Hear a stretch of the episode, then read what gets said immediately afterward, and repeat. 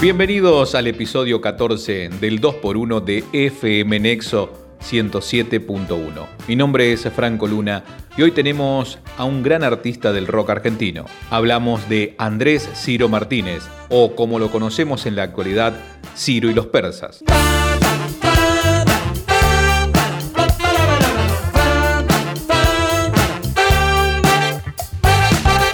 Fue cantante de Los Piojos por más de 20 años, desde su formación hasta su nunca oficializado separación en abril del 2009.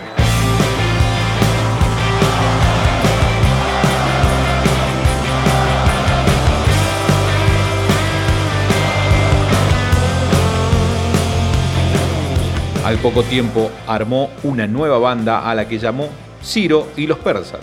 Cuando ensayaron por primera vez, cantaron canciones de Papo, Rolling Stone y de Los Piojos. El ensamble de los músicos hizo que se convenciera de que sería su próxima formación.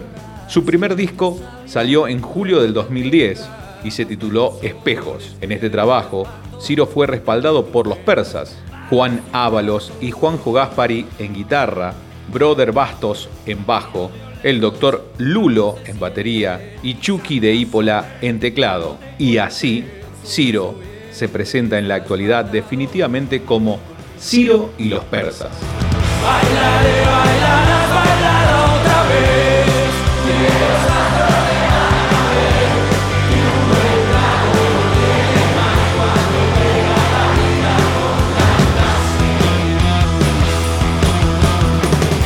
El cantante, en un vivo que compartió con la faraona, contó una desopilante experiencia que tuvo con una mujer en la intimidad. Una vez me pasó con una chica que, por supuesto, siempre, no sé, llamarlo machismo, lo que sea, siempre pagué yo el telo.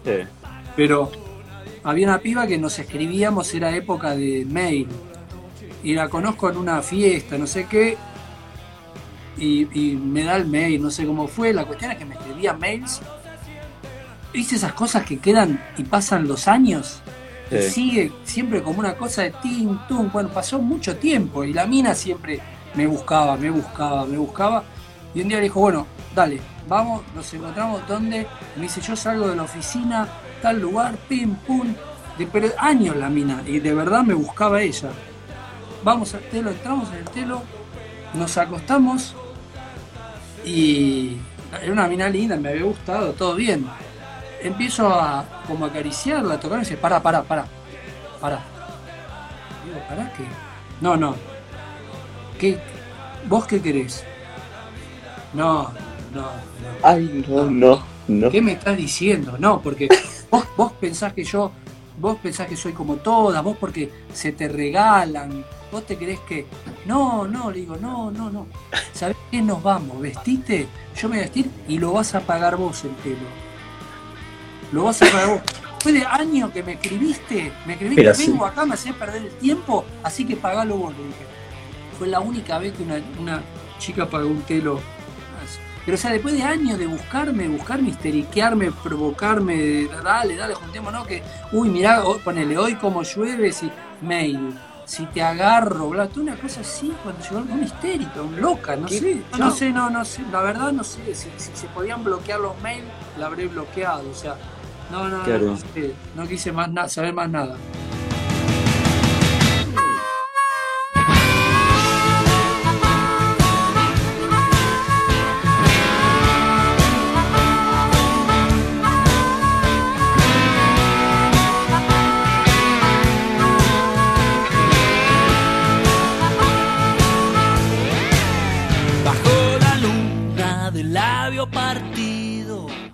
Recordando, en una oportunidad contó qué pasó con su primer auto. Yo tenía, mi primer auto fue un Gol, año 98, creo, 96, la musiquita.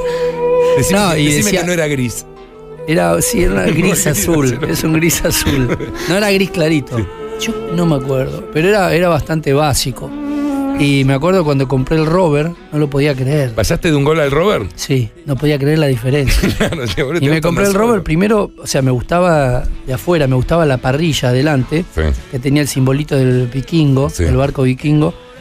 Y, y cuando abrí la puerta y vi la chapita en el piso que decía Robert, digo, quiero este auto. Yo soy una estrella de rock. Sí, no, quiero esa chapita. O sea, el resto se ilumina cuando se prende.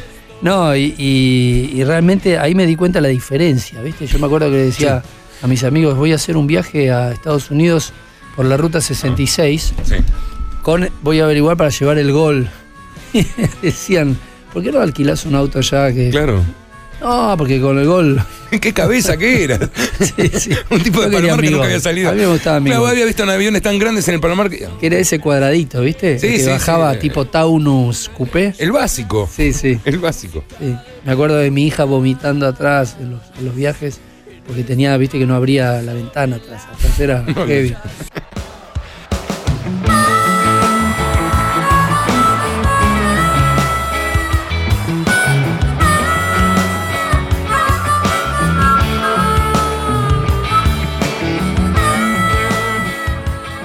Ciro, después de su éxito Mírenla, reveló qué fue lo que motivó a hacer este hit. Los primeros versos los escribí cuando me enteré que había muerto Jazmín de Gracia. La había visto un par de veces, pero no tenía ninguna relación. Sin embargo, su muerte me produjo una conmoción. Me aparece la imagen de la soledad, de todas las pibas que uno imagina que acarician el cielo, que son diosas y que muchas veces son pibas alejadas de su familia.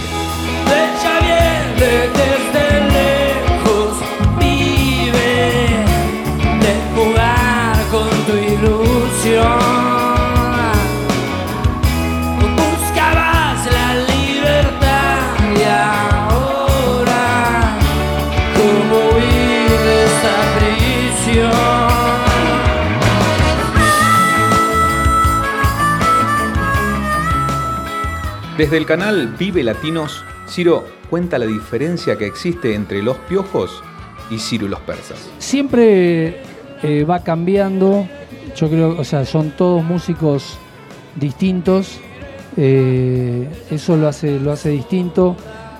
Pero también con los piojos de un disco a otro cambiábamos, porque uno va cambiando, va escuchando nueva música y de un disco a otro eh, siempre me acuerdo una frase que, dijo Mick Jagger, que lo bueno de sacar, o sea, uno saca un disco y hay que esperar sacar a otro para que digan que este es bueno. Porque siempre la gente tiende a decir el anterior era mejor. Y, me acuerdo que con los piojos pasaba eso, sacábamos un disco también y decía, sí, está muy bueno, pero, pero el anterior... Pero no lo han superado. Eh, siempre hay como una nostalgia, ¿no? Y, y siempre íbamos cambiando de sonido, de, íbamos agregando cosas. Y bueno, y ahora, por supuesto, suena distinto, es otra banda, es otros músicos. Pero bueno, yo componía la mayor parte en Los Piojos y ahora, lógicamente, también. Entonces ahí, yo creo que hay, hay, hay mucho en común, digamos. Hay, no, no traté de hacer algo ni deliberadamente, no traté de hacer algo parecido, ni, ni algo ni deliberadamente distinto, sino lo que, lo que a mí me gustara, como suena en el momento, lo que a mí me hace sentir bien, porque es además lo que uno va a estar repitiendo en cada show durante años. Entonces este, hago lo que me hace sentir bien, lo que me parece que está, que está bueno, que me gusta, y, eso es lo que me, guía, no, no, no tengo un precepto de decir tengo que hacer esto y listo.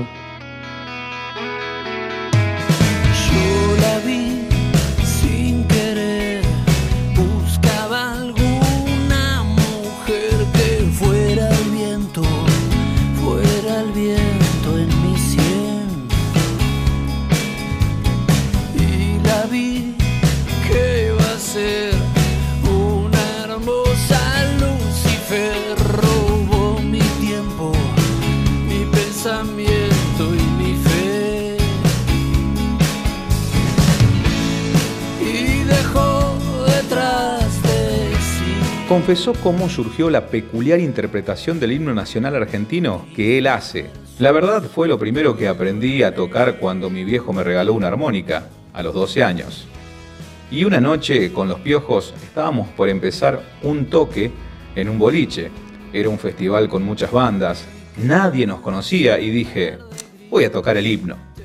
Era en 1989 Y estaba toda la onda muy amariconada, del look con sobre todos, ojos pintados y el pelito levantado. Todo de Cure a full y también muy soda estéreo, con guitarras límpidas. La verdad fue una reacción a eso, sin querer hacerme el nada, ¿no? Fue la reacción de un pibe desconocido de 21 años. Arranqué con el himno y todo el mundo se cayó, porque era algo muy extraño. Además, veníamos del gobierno militar, cuando los símbolos patrios, como el himno y la bandera argentina, eran potestad de los milicos y estaban mal vistos. Si te asociabas con ellos, eras un facho, un milico. Pero eso me chupó un huevo y me puse a tocar. Y al final me aplaudieron.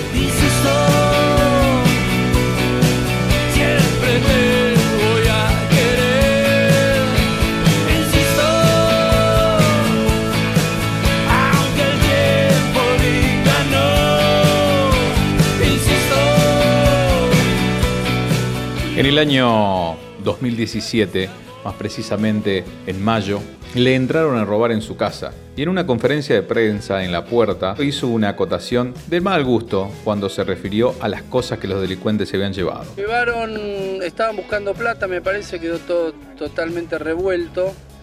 Eh, llevaron cosas insólitas, por ejemplo, la, la plancha de los cubiertos, este, cafetera, tostadora, cosas de, la cocina. No sé si habrá entrado una mujer, porque habían cosas extrañas así como, como esto que te digo, una linda tostadora. Give me back my toaster. Give me back my fucking toaster. Give me back my toaster. Give me back my fucking toaster. Give me back my toaster. Give me back my fucking toaster. Give me back my toaster. Luego, en modo de protesta, lanzó un tema llamado Toaster.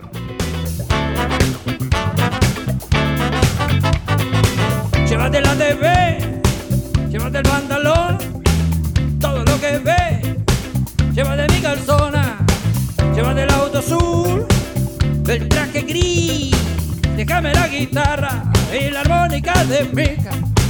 Sabe que puede matar, puede asesinar todo mi dinero cubiertos, cafetera y los cafés. Pero no te atrevas, ella no la toques nunca. Give me back my toaster. Give me back my En la actualidad, más precisamente en marzo de este año, lanza Perros de la Calle, canción que compuso para el programa radial de Andy Kuznetsov. Déjame la guitarra tostadora.